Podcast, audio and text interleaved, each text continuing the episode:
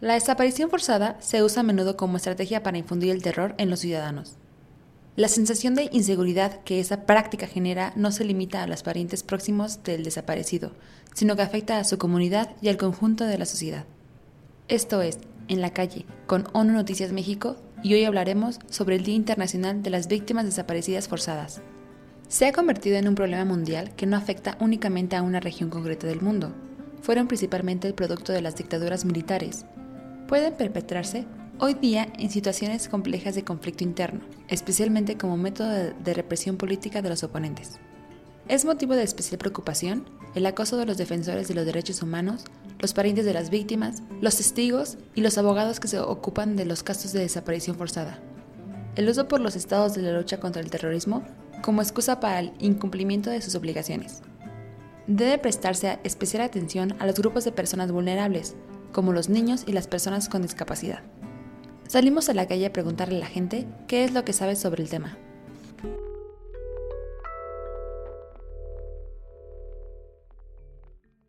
¿Qué sabes sobre la desaparición forzada?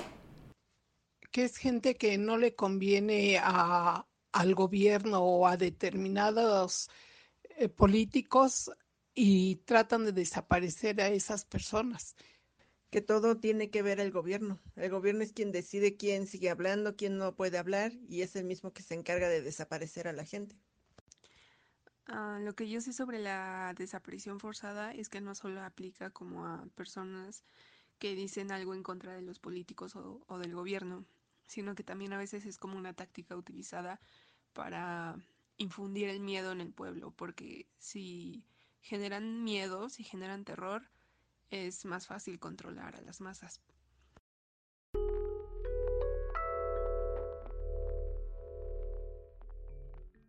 ¿A quién crees que afecte? Pues afecta a toda la sociedad porque ya no eres libre de andar por la calle con el miedo de que te pueden detener en cualquier momento o secuestrar. Pues a todo el país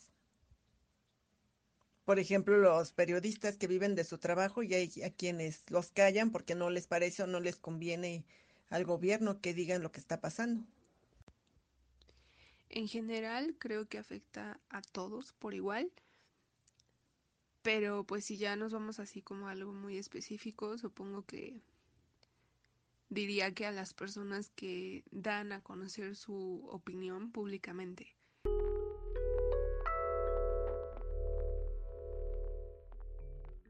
Se producen desapariciones forzadas siempre que se arreste, detenga o traslade contra su voluntad a las personas o que éstas resulten privadas de su libertad de alguna u otra forma por agentes gubernamentales de cualquier sector o nivel, por grupos organizados o por particulares que actúen en nombre del gobierno o con su apoyo directo o indirecto. Las víctimas saben bien que sus familias desconocen su paradero y que son escasas las posibilidades de que alguien venga a ayudarlas. Al haberse separado del ámbito protector de la ley y al haber desaparecido de la sociedad, se encuentran privadas de todos sus derechos y a merced de sus apresores. Incluso si la muerte no es el desenlace final y tarde o temprano, terminada la pesadilla, quedan libres. Pueden sufrir durante largo tiempo las cicatrices físicas y psicológicas de esa forma de deshumanización y de la brutalidad y la tortura que con frecuencia la acompañan.